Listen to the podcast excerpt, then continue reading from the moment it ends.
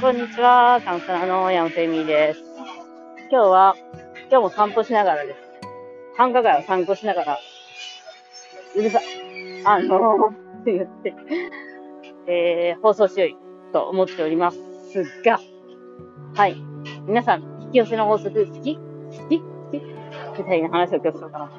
私はですね、私も引き寄せの法則好きで勉強したりとか、エイブラハムとか、まあ、あの、何？そういう宇宙人が言ってることみたいなやつあるじゃん。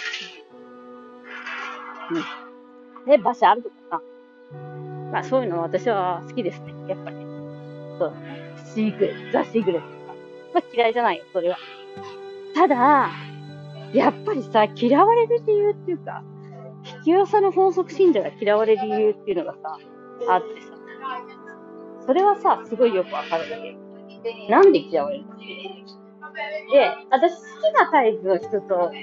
嫌いなタイプの女性人間がいて、やっぱ嫌いなタイプはさ、まあ、いつ最近アドバイスネタになるけどさ、なんかさ、これはそのお決まりなんだけど、結構、その、引き寄せの法則とかを学んでワクワクしてれば大丈夫さ、なんかさ、何でもポジティブに捉えればいいって思っている、いて、自分の問題や、その、何？あの、努力を無視し、なんか、いや、ワクワクしてればさ、いや、でもさ、この、そんな感じでもさ、やっぱりさ、感謝できるところってさ、いっぱいあってさ、やっぱりさ、とか言われてもさ、ねえよ、そんな。ちょっと考えた方が感謝できるとこなんか、一個もない人生を送っちゃってるところをちゃんと見なきゃダメじゃねって思ったり、まあ、そういう人に、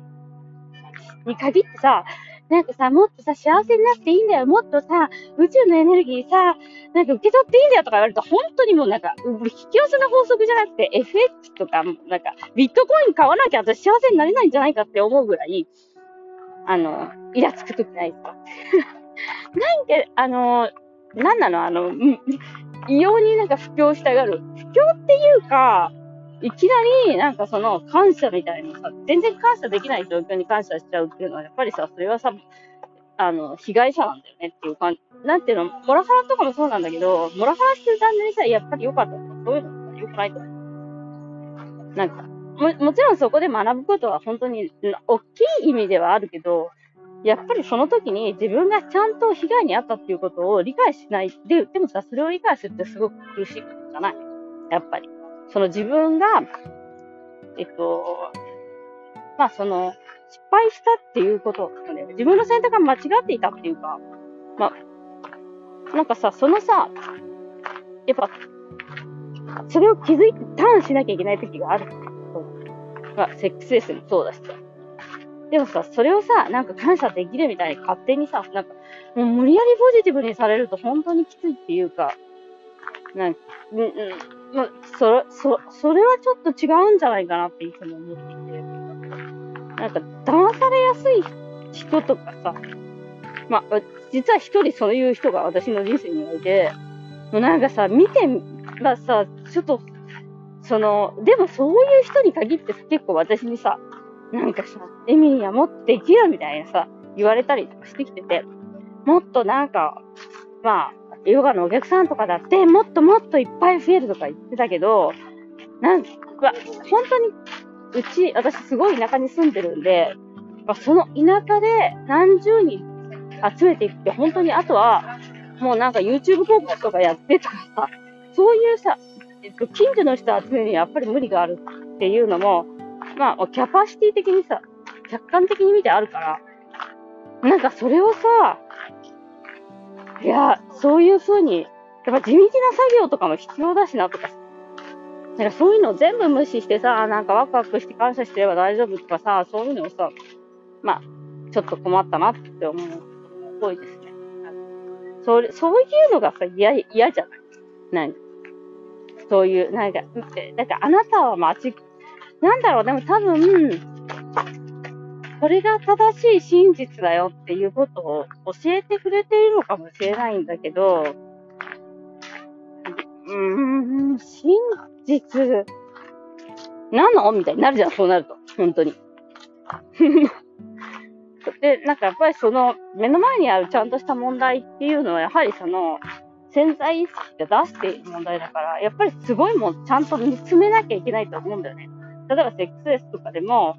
えっ、と、いいし、まあ、イナチャルドで親との特質とかでもいいけど、そこに何かがあるっていうことはもう深く、その、三次元でちゃんと出てるってことは、証拠を出してくれてるってこと。お金の問題でもいいし。まあ、あの、パートナーの依存とかでもいいけど。じゃあ、それをちゃんと出してくれてるんだったら、やっぱり、それはちゃんと真面目にクリアにしていかなきゃいけない。病気だってやっぱり、祈ってれば大丈夫じゃ難しいから、やっぱりちゃんとお医者さんも探さなきゃいけないし、やえっ、ー、と、そういうのがやっぱり大変だし面倒だけど、それをやり、やるっていうことで、やっぱり何か成長があるんだ、人間にとってね。だけ、だからなんかね、そういうふうになんか、うーん、逃げてるって見えちゃうよね、やっぱりね。その、逃げてるんじゃないのみたいな。その、楽しければいいじゃんとかさ、その、いうのも、確かに楽しければいいんだ。楽しいことやらなきゃいけないんだけど、そこには、やはりその、少なからずともに、まあ、努力とか、あの、情報を得るとかもそうだし、えー、まあ、そのみ、そうだね。自分でリスクを負うとか、責任を負うっていうこともすごくある思うんだよね。うん。なんかそれを、やっぱり傷つきたくないから見ないふりをしているんじゃないかなと思う。ね、これはね、もう不倫の恋愛とかもまさにこれでさ、まあいろいろ言うわけよね、やっぱね。いや、なんか、でもやっぱいい人なんだよね、みたいな感じのこととか、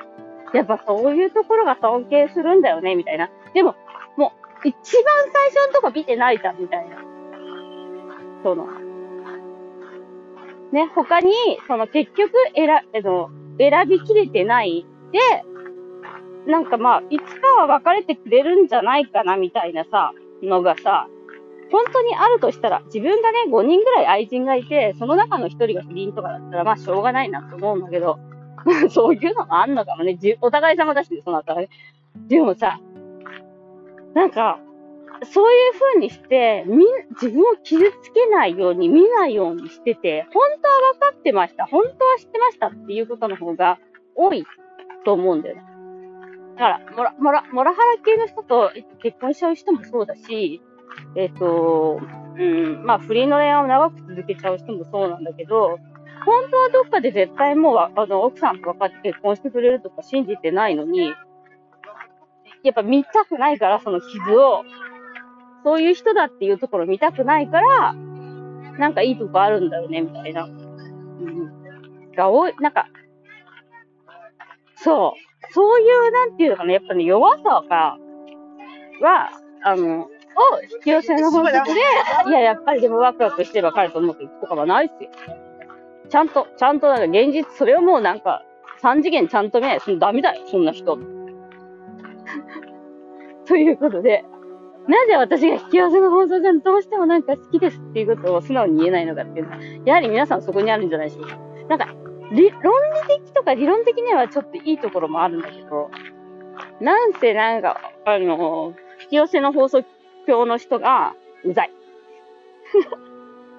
ということで、あでもなんかさ、それにさ、成功した話とかもさ、面白いよね。いいなと思うし。ということで、今日も、あの、面白マジ。